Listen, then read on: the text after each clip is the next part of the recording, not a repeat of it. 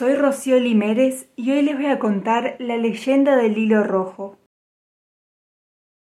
En Japón existe una leyenda que cuenta que dos personas destinadas a quererse están unidas por un hilo rojo atado a sus dedos meñiques. Este hilo es invisible, pero llegará un día en que todos conoceremos a esa persona que está al otro lado del hilo y la amaremos profundamente. Una hermosa historia dice que hace muchos siglos un poderoso emperador se enteró de que en sus dominios vivía una bruja que tenía poderes y era capaz de ver el hilo rojo del destino.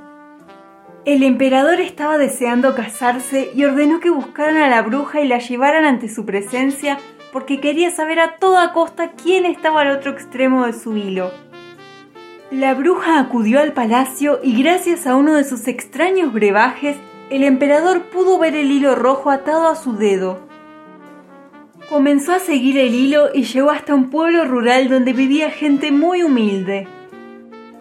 Atravesando callejuelas, el hilo le condujo hasta el mercado, donde las mujeres vendían fruta y verdura mientras sus chiquillos correteaban formando un gran alboroto.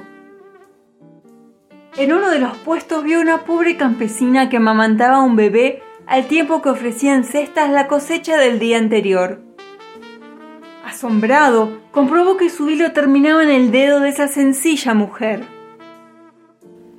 Mirándola a los ojos, la bruja le dijo, Ah, como puede ver, hasta aquí llega el hilo rojo. Eso significa que su destino está en la mujer que tiene frente a usted. El emperador se enfadó muchísimo pensando que la bruja estaba burlándose de él. ¿Estás insinuando que yo tengo tendré algo que ver con esa harapienta campesina? Le preguntó enfadado, fulminándola con la mirada. Así es, Majestad. Usted misma puede ver que el hilo le ha traído hasta ella. Ante la insistencia de la bruja, el emperador se sintió tan ofendido y lleno de rabia que se desquitó con la chica.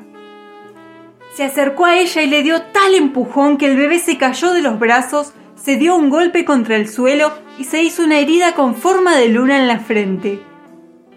Después mandó a que sus soldados apresaran a la bruja y la expulsaran de su reino. ¡Maldita bruja embustera! ¡Espero que no vuelvas por aquí! El emperador se fue furioso. Ni siquiera tuvo compasión por el pequeño que lloraba sin consuelo en el regazo de su afligida madre. Pasaron 20 años y el emperador fue haciéndose viejo. Sabía que su obligación era casarse y fundar una familia porque el reino necesitaba un heredero al trono. A pesar de sus esfuerzos, todavía no había encontrado ninguna mujer apropiada con la que tener hijos. Un día, los consejeros reales le dijeron que muy cerca vivía una muchacha bellísima y culta que reunía todas las cualidades de una futura reina. Al emperador, que estaba harto de buscar esposa, le pareció bien y aceptó convertirla en su mujer. No la conozco, pero estoy aburrido de esperar. Me casaré con ella. Llegó el día de la boda. Todavía no conocía a la joven con la que iba a casarse y estaba nervioso y muy impaciente. Como mandaba la tradición, esperó a la novia dentro del templo donde iba a celebrarse la pomposa ceremonia real. Había tanta expectativa que no cabía un alfiler. La futura emperatriz entró despacio, luciendo un precioso vestido bordado en oro y con la cara cubierta con un velo de seda natural. Al llegar junto al emperador, éste levantó el velo y descubrió una joven de rostro hermoso y dulce con una pequeña cicatriz con forma de luna cerca de la sien. El emperador se emocionó.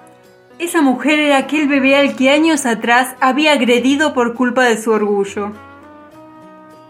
Con lágrimas en los ojos, tocó la vieja cicatriz de la muchacha y la besó.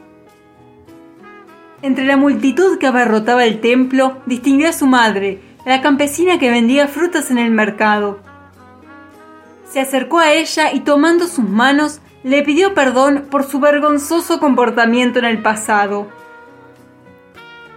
Se casaron y fueron muy felices, pues el hilo del destino jamás se rompió entre ellos.